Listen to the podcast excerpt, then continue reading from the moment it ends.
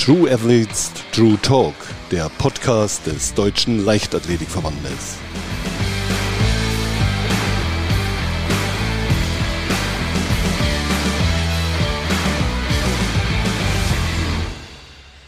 Herzlich willkommen zu einer neuen Folge von True Athletes True Talk.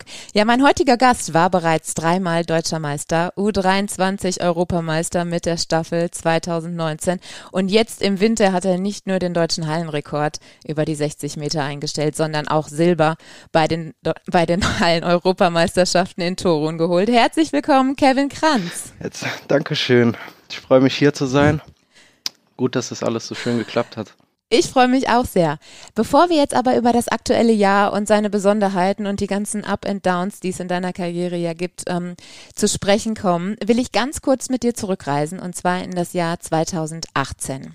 2018, wir erinnern uns, du warst so der Shootingstar des Jahres von null gefühlt auf 100 und das mit 19 Jahren. Da bist du deutscher Meister geworden und zwar mit einer unvergleichlichen Leichtigkeit, die ganz viele Menschen begeistert hat. Kannst du dich noch an diese Zeit so konkret erinnern? Ja, natürlich kann ich mich daran noch erinnern. Es war so eigentlich schon mein Höhepunkt, mein erster großer Höhepunkt. Nennen wir es mal so. Und das habe ich natürlich immer noch im Kopf. Es wird auch immer in meinem Kopf bleiben. Es war schon ähm, ein cooles Ding, sag ich mal. Wenn du dich heute an den Kevin von damals erinnerst, inwieweit hast du dich selber in diesen drei Jahren verändert? Also so von der Grundeinstellung denke ich mal, dass ähm, sich nicht mal unbedingt so viel getan hat, weil ich bin immer noch wie damals sehr tiefenentspannt. Ich gehe alles lieber sehr entspannt, anstatt es ähm, kompliziert zu machen oder mir unnötig Stress zu machen. Von daher bin ich der Meinung, dass sich nicht viel verändert hat. Aber natürlich so drumherum, um den Sport, wie der Sport läuft, Training, das hat sich natürlich alles stark verändert. Ähm, es gab ja einige Umstellungen in meinem Leben, sagen wir mal seit 2018. Und ähm, deswegen kommt da so einiges zusammen. Du sprichst diese Umstellung ähm, schon an. Wir wollen ja gleich im Detail auch noch drüber ähm, sprechen. Es kamen ja danach ziemlich harte Jahre nämlich auf dich zu, nach diesem Höhenflug 2019.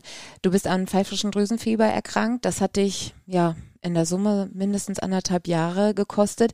Wie ich finde, das ist ja immer so eine unterschätzte Krankheit, aber ähm, unglaublich tückisch, vielleicht auch genau äh, deshalb. Ähm, wie hat sich diese Krankheit so auf dich und deine Leistungsfähigkeit ausgewirkt, auf dein ganzes Leben? Kannst du das so ähm, beschreiben? Ähm, ja, das kann ich doch mal gerne äh, so erzählen, wie es damals passiert ist. Ähm, ich hatte ja damals auch überhaupt keine Erfahrung mit dem Thema. Und es war halt so, dass ich wirklich die ganze Saison lang topfit war ich habe mich gut gefühlt. Ähm, in der Vorbereitung hat es natürlich ein bisschen gehakt. Das war diese ähm, Japan-Staffel-WM-Geschichte, wo das Training alles ein bisschen durcheinander gekommen ist. Aber prinzipiell war ich wirklich gut drauf. Ich war fit. Dann bin ich nach, ähm, wenn ich mich nicht irre, war es Italien geflogen, um in Rovereto einen Wettkampf zu machen. Und ich habe mich wirklich super gefühlt. Ich war gut drauf und ich laufe 10,65 oder sowas. 10,58. Und da war schon das erste Anzeichen, dass irgendwas auf jeden Fall nicht stimmt.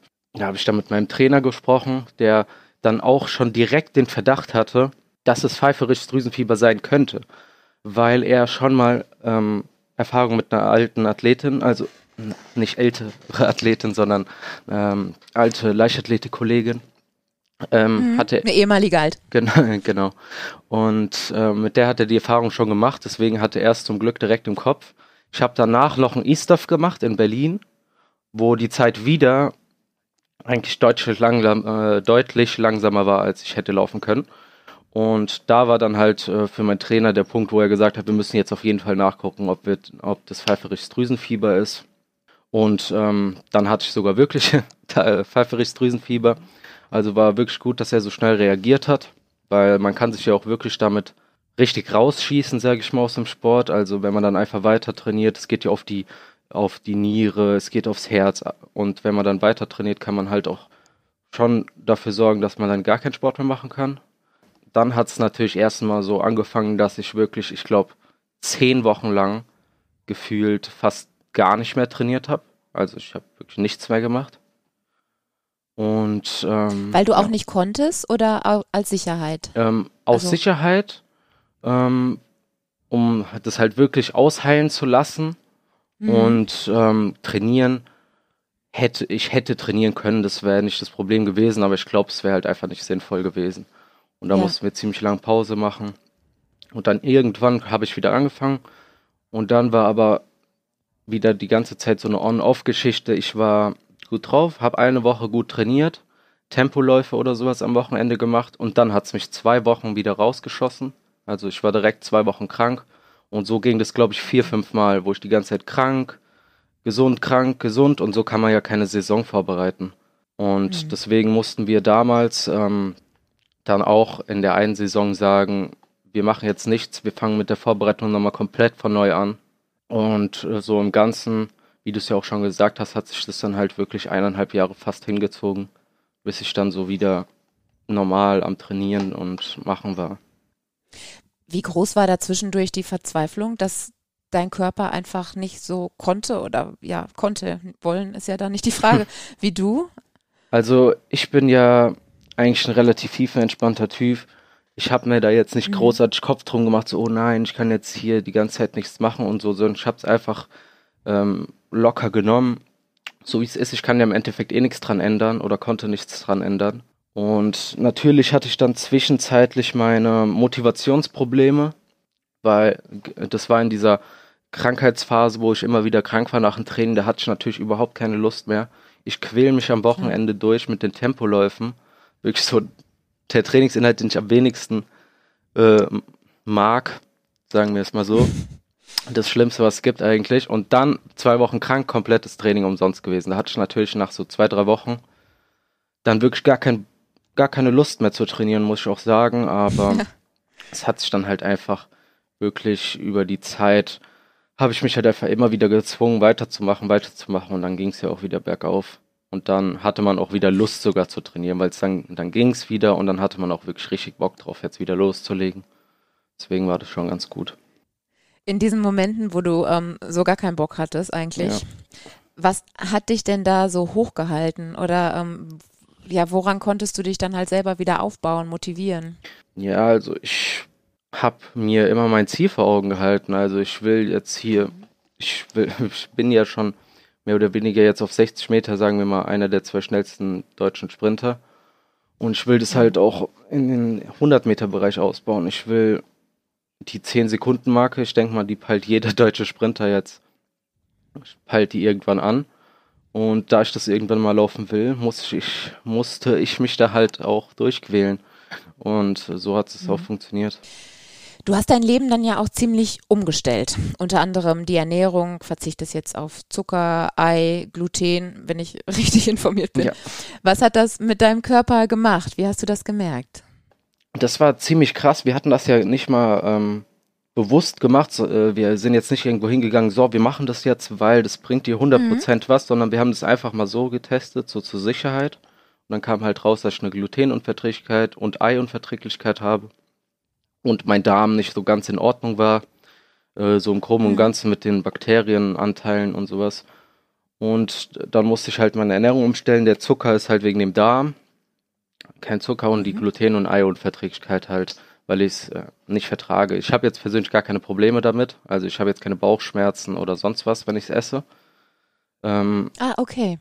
Da ist überhaupt kein Problem, aber natürlich verzichte ich trotzdem drauf.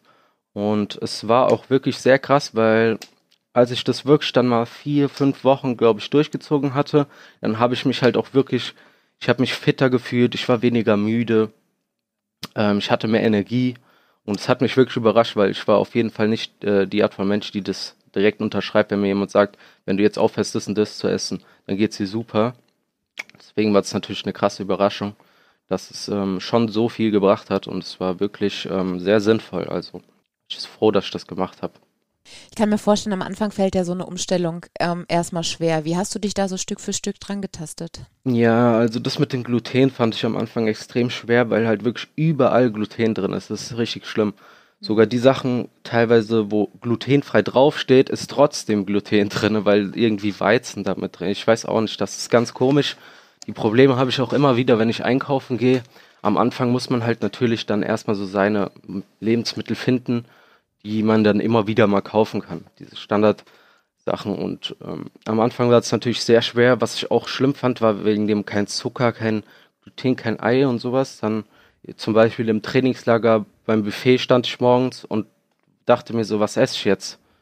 Ich würde jetzt gerne ein Ei hier essen, aber ich darf kein Ei essen. Es gibt kein glutenfreies Brot. Und so Sachen sind dann halt immer gewesen, ja. Wie hilfst du dir dann in diesen Situationen? Nimmst du jetzt äh, selber so dein Lunch Lunchpaket mit zum Frühstück oder? Ja, also ich versuche jetzt in letzter Zeit immer meine eigenen Sachen dann mitzubringen. Also ich esse eigentlich mhm. fast immer Porridge morgens ähm, und das bringe ich dann überall mit hin. Das ist ja, ist ja easy, das zu machen mit Milch oder mit Joghurt, wie man Lust hat. Oder halt ja. ein glutenfreies Brot. Von daher ist es nicht so schwer, aber manchmal, wenn man halt in Hotels oder ja, an Trainingslagern oder sowas ist, dann ist halt manchmal ein bisschen problematisch. Und dann kann man halt eventuell da nichts essen und ähm, dann muss ich mir meistens mit Haferflocken oder sowas aushelfen.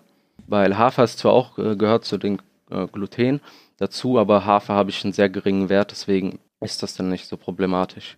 Ja, ist eine Wissenschaft für sich, so Ernährung, ne? aber ja. immer wieder spannend, auf jeden Fall. Ein anderer Punkt, ähm, der auch oder den du bewusst umgestellt hast, ist der Abbruch der Ausbildung bei der Polizei. Sag kurz, was hat dich dazu bewogen? Ja, also ähm, ich muss dazu sagen, ganz am Anfang war es natürlich ganz cool, äh, hat mir auch Spaß gemacht, weil ich konnte trotzdem den Fokus aufs Training legen und ähm, was wir da gemacht haben, war am Anfang schon lustig, es hat Spaß gemacht, es war nicht langweilig, es war eher praxisorientiert. So. Mhm.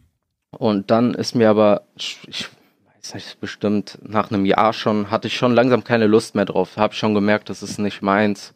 Das äh, ist nicht mein Ding, es macht mir keinen Spaß. Es macht mir hier keinen Spaß, äh, die Gesetze auswendig zu lernen. Ähm, da kann ich auch Jura studieren, gefühlt. Mhm. Und dann irgendwann habe ich auch gemerkt, dass es sich auf meinen Sport auswirkt. Ich kam, ich hatte wirklich nicht, ähm, ich hatte wirklich nicht lange Unterricht, sage ich mal. Ich war meistens von 10 bis 15 Uhr da Mhm. Und danach bin ich ins Training. Aber ich habe dann schon gemerkt, auch wenn es sich ein bisschen lächerlich anhört, dass ich platt war im Training. Wieso? Weil ich den ganzen Tag mit Uniform, mit äh, Gürtel, mit Waffe und so rumgelaufen bin. Das, auch wenn man es nicht denkt, das ähm, zieht einem schon Energie. Und dann hatte ich irgendwie gar keine Lust mehr auf Training, beziehungsweise hatte keine äh, Power mehr, war nicht mehr so voll dabei. Und dann irgendwann habe ich gesagt, ähm, es macht mir keinen Spaß und es macht mein Training schlechter. Wieso soll ich es machen? Mhm. Und dann habe ich halt beschlossen, dass ich das jetzt aufhöre. Und seitdem muss ich auch sagen, alleine das Training, dass ich jeden Morgen in Ruhe trainieren kann und dann auch in Ruhe danach regenerieren kann, das ist, das ist Gold wert. Also das ist ein ganz äh, wichtiger Umschwung in meinem Leben gewesen, ja. Hast du dir jetzt eine Alternative für, ähm, ja, ich sag mal, den Alltag neben dem Sport gesucht oder setzt du jetzt gerade aktuell zu 100 Prozent wirklich auf die Karte Leistungssport? Ich bin jetzt gerade noch dabei, alles auf Leistungssport zu setzen, weil mhm. ähm, für mich persönlich, da gibt es natürlich auch andere äh, Typen vom, ähm, von der Art und Weise her, vom Körper, vom Training, äh, die das besser abkönnen. Ja, aber ich ähm, bin jemand, wenn ich nebenbei was zu tun habe, dann ist mein Kopf woanders und ich bin nicht mehr voll bei der Sache. Deswegen, ich habe gemerkt, seit ich Vollprofi bin, dass das alles viel besser läuft. Mein Training ist besser, meine Werte sind besser, ich fühle mich besser, es ist alles super, ich habe genug Schlaf bin ich gerade ehrlich gesagt der Meinung, dass ich das so weitermachen sollte, wenn ich weiter wirklich auf dem Niveau Sport machen will. Und deswegen bin ich da auf jeden Fall gerade noch im Bereich nur Sport. Und der Erfolg hat dir in diesem Winter auch absolut recht gegeben. Du hast dich ja nach deiner, ja, ich nenne es mal langen Krankheit stark wie nie zurückgemeldet, bist deutscher Hallenmeister geworden, hast den deutschen Hallenrekord von Julian Reuss eingestellt und Silber in Torum geholt. Ich hatte es anfangs schon erwähnt. Wenn du an diese Zeit, das war ja im Prinzip innerhalb von ein paar Wochen, dich so zurückerinnerst, was hast du da gefunden, empfunden? Ist das so ein Gefühl der Genugtuung gewesen? So von wegen, ja, es hat sich, ich hab durchgehalten und das ist jetzt hier das Ergebnis? Oder wie hast du das persönlich erlebt? Ja, es war auf jeden Fall ein Gefühl der Genugtuung. Also, solange wie ich Pause gemacht habe, war ich dann einfach froh, endlich wieder überhaupt Wettkämpfe machen zu können. Das war schon wieder mega geil für mich. Und ähm, da ich wusste dann halt auch, dass ich gut drauf bin, und wusste ich halt auch, dass ich eine gute Zeit laufen kann. Natürlich bin ich jetzt nicht davon ausgegangen, dass ich bei den Deutschen im Vorlauf eine 6,55 laufe. Zum Beispiel. Weil es halt eigentlich ein ziemlich lockerer, entspannter Lauf war, ich noch rausgenommen habe hinten. Mhm. Und dann war es natürlich eine Überraschung, aber nach der 55 habe ich mir dann natürlich auch gedacht, jetzt bin ich schon nah an der 52 dran. Und dann will ich natürlich auch die 52 haben. Dass es dann geklappt hat, ist natürlich mega geil. Absolut. Muss ich sagen. Und dann, ja, die Kirsche dann am Ende noch war halt die Hallen-EM. Ich bin da mit der Einstellung reingegangen, dass ich auf jeden Fall gewinnen will, weil ich bin jemand, ich muss mir das, ich kann, kann da nicht mit der Einstellung hingehen, ich will jetzt hier mindestens die in die Zeit laufen und Vierter, Fünfter werden. Mhm. Das mache ich nie, kann ich nicht. Und ich meine, ich war als schnellster gemeldet, ich bin davon ausgegangen, dass es die Möglichkeit gibt, dass ich gewinnen kann und deswegen bin ich dann da mit der Einstellung reingegangen, dass ich auf jeden Fall gewinnen will. Ähm, Im Endeffekt war dann der Abstand zum ersten so groß, dass man dann auch nicht mehr davon hätte sprechen können. So zwar eine knappe Geschichte, von daher war ich dann natürlich mega zufrieden mit meinem ja. zweiten Platz. Ähm, Wäre das jetzt so eine 1, 200 Geschichte gewesen, dann hätte ich mich wahrscheinlich ein bisschen aufgeregt. Aber so bin ich natürlich mega zufrieden und bin froh, dass ich jetzt halt wieder da bin. Sagen wir mal, ja. sagen wir es mal so. Das war schon eine sensationelle Saison, absolut. Dein Trainer David Corell hat über dich gesagt, Kevin ist im Kopf wie ein Tier. Was er abrufen kann, wenn es darauf ankommt, ist krass. Nimm uns mal mit in deinen Kopf. Was passiert denn da vom Start oder auch während des Rennens? ja, das ist, ähm, glaube ich, das, was ich schon angesprochen hatte, dass ich einfach ein sehr tiefenentspannter Mensch bin. Mhm. Bin jetzt nicht vom Wettkampf und mache mir über den Kopf, ich muss das und das machen, ich muss auf die Technik achten hier und da, sondern ich gehe da tief entspannt rein. Ich bin auch eigentlich kein Mensch, der jetzt super aufgeregt ist davor. Ich saß bei der Hallen-EM in Torun und war mega tiefenentspannt. Ich denke mal, das kam mir auch zugute. Ähm, ich denke mal, das ist mein persönlicher Vorteil, dass ich mir nicht zu viele Sorgen mache. Ich gehe locker in das Ding rein und ich weiß ja, dass ich es drauf habe. Wieso soll ich mir Gedanken vorher drum machen? Ich weiß, dass ich es kann. Ich muss es ja nur noch abrufen. Und sich dann zu verkopfen, äh, bringt in meinem Fall jetzt gar nichts. Deswegen, ähm, das meint David bestimmt auch mit Tier im Kopf, dass ich sehr tief entspannt bleibe und mir keinen Druck machen lasse. Ja. Genau. Hilft diese Einstellung auch in der aktuellen Situation? Also ich glaube, jeder hat mitbekommen, dass du ähm, leicht angeschlagen bist, du hast muskuläre Probleme im Beuger. Ist diese, ähm, ja, ich sag's mal, diese Tiefenentspannung, wie du es auch gesagt hast, da auch der Schlüssel, um sich auch durch diese Situation so durchzutanken? Ja, ich denke mal auf jeden Fall. Also ich glaube, der Vorteil ist, dass ich mir halt nicht jeden Tag Gedanken mache, oh, wann kann ich wieder ähm, 100 Meter voll sprinten, wann kann ich das wieder machen, es muss vorangehen, die Saison ist bald, Olympia, dies, das. Und ich ähm, versuche mir da einfach gar keine Gedanken drüber zu machen, weil ich weiß, es läuft alles gut, es geht gut voran. Ähm, ich muss einfach vertrauen, dass das alles so läuft, wie es soll und deswegen bin ich da auch ganz entspannt. Und ich denke mal, das kommt mir dann auch zugute. Wie geht's dir denn aktuell? Wie ist der, ähm, der derzeitige Zustand des Beugers oder auch dein, dein Training? Was geht schon wieder, was geht noch nicht? Also ähm, es ist deutlich besser. Ich bin schon viel besser wieder im Training dabei. Ich habe auch letztens, hatte man ja eventuell auf Instagram gesehen, ähm, ich habe schon wieder Bob anschieben können. Mhm. Ähm, ich kann eigentlich schon sehr viel Inhalt machen. Ähm, deswegen, das geht sehr gut und schnell voran und deswegen hoffe ich, dass ich in ein paar Wochen wieder komplett fit bin. Wenn wir jetzt ähm, auch auf deine Trainingsgruppe und über deinen Trainer haben wir schon ganz kurz gesprochen, ähm, schauen. Du trainierst ja nicht nur bei David Korell, sondern auch zusammen mit Michael Pohl, Elias Gör, Lisa Meyer. Ist das Geheimnis deines Erfolgs auch so diese Gruppendynamik oder wie würdest du es für dich beschreiben? Ja, würde ich auf jeden Fall sagen. Also das ähm, Thema hatte ich auch schon oft mit meinem Trainer ich finde es persönlich wichtig, dass man im Training auch diesen Konkurrenzkampf hat. Ähm, ist, wenn, wenn man im Training Starts gegen andere Leute macht, dann hat man schon ein bisschen dieses Druckgefühl. Man will gewinnen, man muss gut reagieren, man muss aber trotzdem auf seine Technik achten und nicht einfach irgendwas machen. Und so Sachen, auch Tempoläufe gegeneinander, das finde ich persönlich alles sehr, sehr wichtig für den richtigen Einsatz im Wettkampf, mhm. weil wenn man natürlich immer alleine Starts macht, Natürlich ist man dann nervös, wenn acht oder sieben internationale Leute neben einem stehen, wo man weiß, dass sie schnell sind. Deswegen, meiner Meinung nach ist es sehr wichtig, dass jetzt Michael Pohl, äh, so ziemlich der wichtigste Trainingspartner, mhm. würde ich jetzt mal sagen, ähm, der ist auch vom Typus genau wie ich, der kann wenig Tempoläufe machen, das ist schnell fertig, der kann ähm, schnelle, gute Starts mit mir machen und von daher ist es der perfekte Trainingspartner. Ich denke mal, das beruht auch auf Gegenseitigkeit. Ich denke mal, für Michael ist es genauso, dass er das so sieht, dass ähm, wir uns gegenseitig ergänzen und so eine Gruppendynamik extrem wichtig ist auch mhm. für ähm, den Wettkampf, ja. Die Philosophie von David ist ja auch ähm, so dieses Bild eines Gepardens. Also kurz zusammengefasst, wenig Einheiten, aber dann eine hohe Intensität.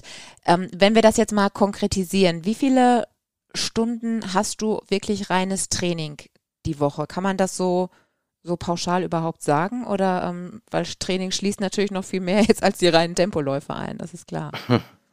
Ja, also ich trainiere sechsmal die Woche.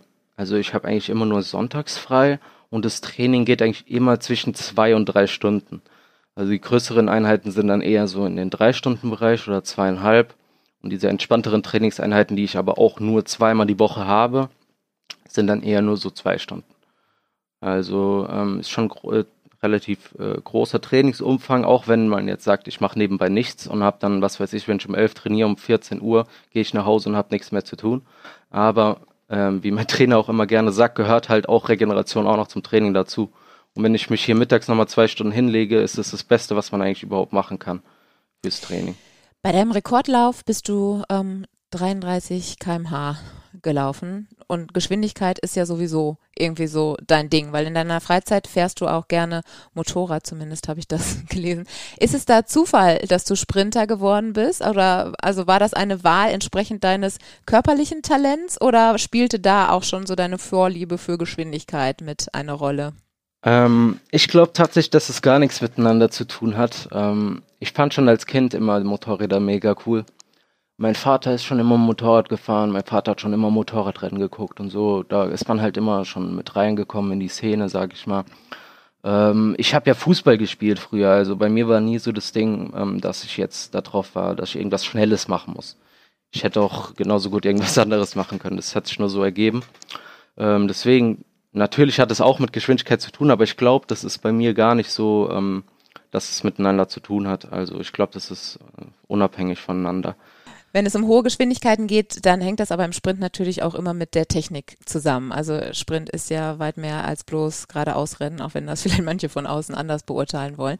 Aber im deutschen Männersprint ähm, wurde ja jetzt auch ein Technikleitbild entwickelt, das sich am Jamaikaner John Blake orientiert. Und ihr arbeitet jetzt entsprechend an den speziellen Muskelgruppen, um dieses Leitbild ähm, entsprechend adaptieren zu können. Erzähl mal kurz, was sind das so ähm, für Muskelgruppen, auf die ihr nun verstärkt den Fokus legt? Also bei uns ist der Fokus eigentlich komplett auf dem Beuger. Ähm, weil früher war ja das Laufbild teilweise bei äh, muskulöseren Läufern äh, dass man sehr viel über Kraft, über Drücken läuft. Also sich einfach drücken, anstatt äh, mhm. zu ziehen mit dem Bein. Und durch das Drücken ist ja der Quadrizeps involviert, also Vorderseite Oberschenkel. Und ähm, wir wollen aber lieber dieses Laufbild haben, dass wir einfach durch den Kniehub nach unten arbeiten und über den Beuger den Zug erzeugen, der uns ähm, letztendlich voranbringt, sage ich mal.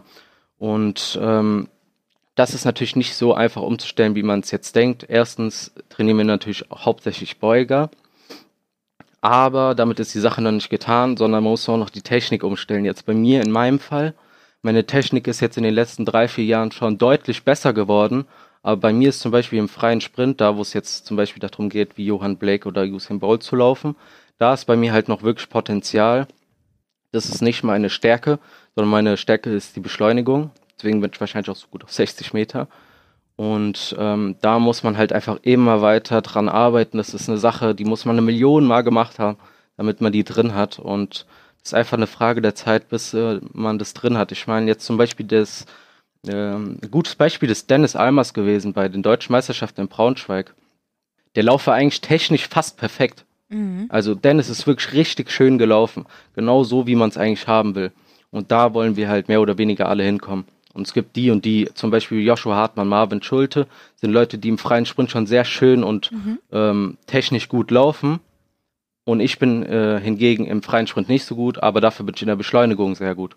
Und so ist es halt immer unterschiedlich. Aber wie gesagt, dieses Endbild, was man haben will, so wie Johann Blake zu laufen, ähm, ist natürlich nicht so einfach zu erreichen. Aber das ist auf jeden Fall das Ziel, wo man mhm. ankommen mhm. will.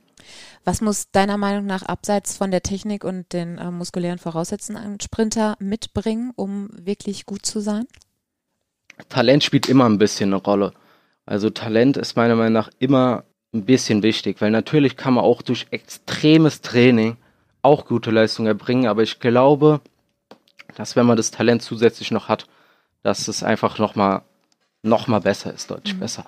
Dann äh, die Sache, wie David auch gesagt hat, ist Kopfsache. Kopf ist sehr wichtig. Ähm, wenn man ein super nervöser Mensch ist, der immer ähm, Angst hat, jetzt ähm, vor anderen Leuten irgendwas zu machen, zu rennen, sich dann Gedanken macht, sowas ist zum Beispiel eher mhm. schlecht. Ähm, also ich würde sagen, ein starker, starker Kopf, nenne ich es mal jetzt. Ähm, körperliche, ähm, ja, das, was du auch schon eigentlich gesagt hattest, ist mit dem körperlichen, den technischen und halt die Kopfsache. Das sind so meiner Meinung nach die wichtigsten mhm. Sachen.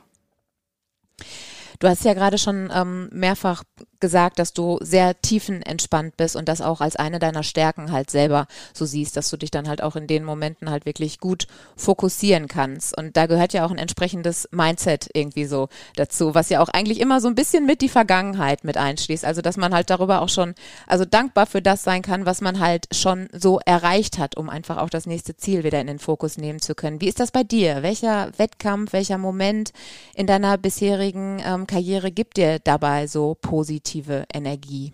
Bei mir wird es, glaube ich, tatsächlich erstmal immer dieser erste deutsche Meister, äh, Meistertitel bleiben, äh, weil der mir einfach gezeigt hat, dass ähm, das extrem schnell gehen kann. Ähm, zu den Guten zu gehören. Das war im gleichen Jahr, bin ich, es war 2018, im gleichen Jahr bin ich im, äh, in der Hallensaison Anfang des Jahres das allererste Mal gegen die Erwachsenen gelaufen. Davor war nur U23, U20 und sowas. Und ich bin das allererste Mal gegen die Erwachsenen gelaufen und wurde Fünfter bei deutschen Meisterschaften in der Halle. Was ja eigentlich so eher meine Stärke ist. Und dann bin ich aber trotzdem am Ende der Saison Erster draußen geworden auf 100 Meter. Und so, das ist halt einfach in meinem Kopf geblieben, dass halt schon so einiges möglich ist und dass ähm, nicht unbedingt jeder Wettkampf auch was auszusagen hat. Ähm, deswegen, ich glaube, das wird für immer so meine Motivation bleiben, dass man halt auch alles schaffen kann. Ich, auch wenn man jetzt ähm, ein Newcomer ist, sage ich mal so. Ja, auch dieses Jahr wird ja wieder ein ganz spannendes. Olympia ähm, steht an, klar, die Staffel hast du im Blick und ähm, wenn es gut läuft, auch die 200 Meter. Mit welchem Gefühl blickst du denn jetzt auf diesen Sommer? Natürlich auch immer im Hinterkopf, ähm, dass der Beuger ähm, auch mitspielt. Ja, also das ist natürlich dieses Jahr die erste Chance, zu Olympia zu kommen. Ähm, die will man natürlich nicht verspielen, sage ich mal. Deswegen freue ich mich extrem drauf. Ähm, hab aber natürlich meinen Beuger immer noch im Kopf und ähm, ich bin aber ziemlich zuversichtlich, dass es ziemlich schnell ähm, gut laufen wird mit den Beinen und ich schnell wieder fit bin. Und daher ähm, freue ich mich immer noch auf die Saison und habe ähm, auf jeden Fall Lust auf Olympia. Welche Träume möchtest du in deiner Karriere erfüllen? Wie gesagt, ich denke mal, mein allergrößtes Ziel ist es, unter 10 Sekunden zu laufen so eigentlich mein größtes Ziel. Natürlich habe ich jetzt noch so kleinere Ziele, aber das nenne ich mal als Durchgangspunkte. Ich will den deutschen Hallenrekord natürlich noch weiter runtersetzen. Ja. Ich will, in, äh, ich will erstmal in die Nähe überhaupt von dem deutschen Rekord draußen kommen. Das muss man natürlich auch alles erstmal als Durchgangsstation nehmen. Und ja, aber das größte Ziel ist immer diese 10-Sekunden-Marke. Zum Abschluss unseres Gesprächs habe ich dir noch drei ähm, Fragen aus der Community mitgebracht, wo wir auf leichtathletik.de hm. ähm, unsere User aufgerufen haben, uns ein paar Fragen für dich zu schicken. Und da habe ich eine Frage von Mental Coach One. Welche mentalen Routinen hast du im Bereich Training, Wettkampf und Alltag? Mentale mhm. Routinen? Hm. Gute Frage. Mentale Routinen. Ich glaube tatsächlich, dass ich gar keine mentalen Routinen habe, wenn ich ehrlich bin. Hm. Du hast das alles gut verinnerlicht, offenbar schon so, ne? Und bringst das irgendwie mit. Ja, ich glaube irgendwie auch. ja, ist doch auch gut. Also da fällt mir jetzt nicht äh, direkt was ein. Zu dieser Frage fällt dir aber bestimmt irgendwas ein. Laura fragt nämlich, wie ernährst du dich vor dem Wettkampf? Eigentlich genauso wie jeden anderen Tag. Ich esse Porridge zum Frühstück. Meistens mit Milch. Und ähm, ja, das gibt meiner Meinung nach am meisten Power sättigt ähm, schön lange und ähm, ja, geht mhm. leicht rein. und zum Abschluss noch eine Frage von PVX1A. Wie gehst du mit schlechten Trainingseinheiten um? Ah, ich glaube, da bin ich auch jemand, der gesegnet ist, glaube ich, weil ähm, ich kenne einige Leute, die wirklich, wenn die schlechte Trainingseinheiten haben, richtig sich aufregen, die haben schlechte Laune, die nehmen schlech äh, die schlechte Laune mit in ihren Alltag. Und ich bin einer, Training ist Training. Training ist auch nur äh, da, wenn ich im Training bin. Für mich ist das Training beendet, sobald ich zu Hause bin. Und wenn das Training nicht so gut läuft, natürlich stört es mich im Training und nervt mich ein bisschen, aber nach dem Training ist es schon wieder vergessen fast. Und dann denke ich mir halt, die nächste Trainingseinheit wird besser. Und so geht es dann direkt weiter. Kevin, ich danke dir von Herzen für dieses ähm, tolle und entspannte Gespräch. Hm, gerne.